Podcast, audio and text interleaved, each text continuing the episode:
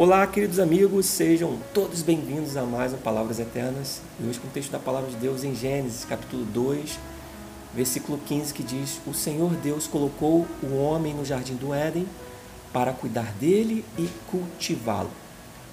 Bom, quando lemos o início da narrativa de Gênesis, logo vemos todo o cuidado de Deus na criação do mundo e na preparação de um espaço destinado e agradável também, é, totalmente a, a, separado para o ser humano.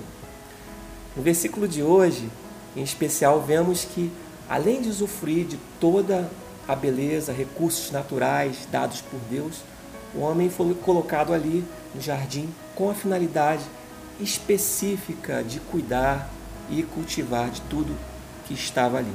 Agora, com toda essa visão, será que temos tido será que temos tido essa atitude de obediência e gratidão para com a criação do Senhor?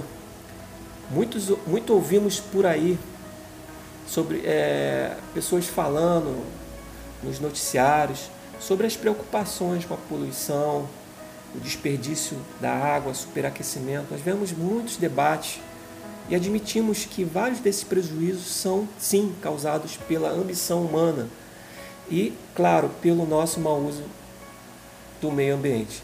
Mas de que prática nós, os filhos de Deus, podemos fazer para tornar melhor o mundo à nossa volta?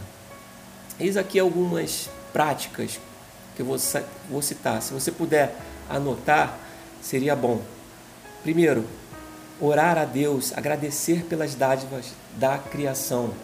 Peça que Ele ajude a apreciar e cuidar do meio ambiente à sua volta.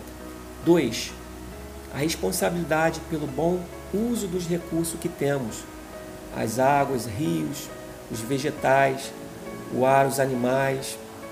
Não é exclusiva das organizações ou dos governantes, mas começa conosco e em nossas casas. 3 como cristão, dê bons exemplos de gratidão e cuidado com a natureza.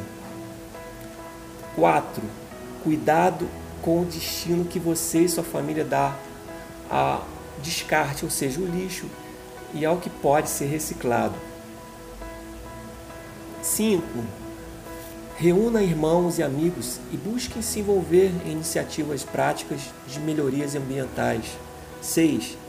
Observe Leia, medite nos muitos ensinos bíblicos que são descritos a partir de experiências práticas com os elementos da criação.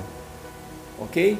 Então está aí seis práticas para que você e sua família, seus amigos possam cuidar bem daquilo que Deus criou e o que está à nossa volta. Bom, este foi mais um Palavras Eternas. Que Deus te abençoe e até a próxima.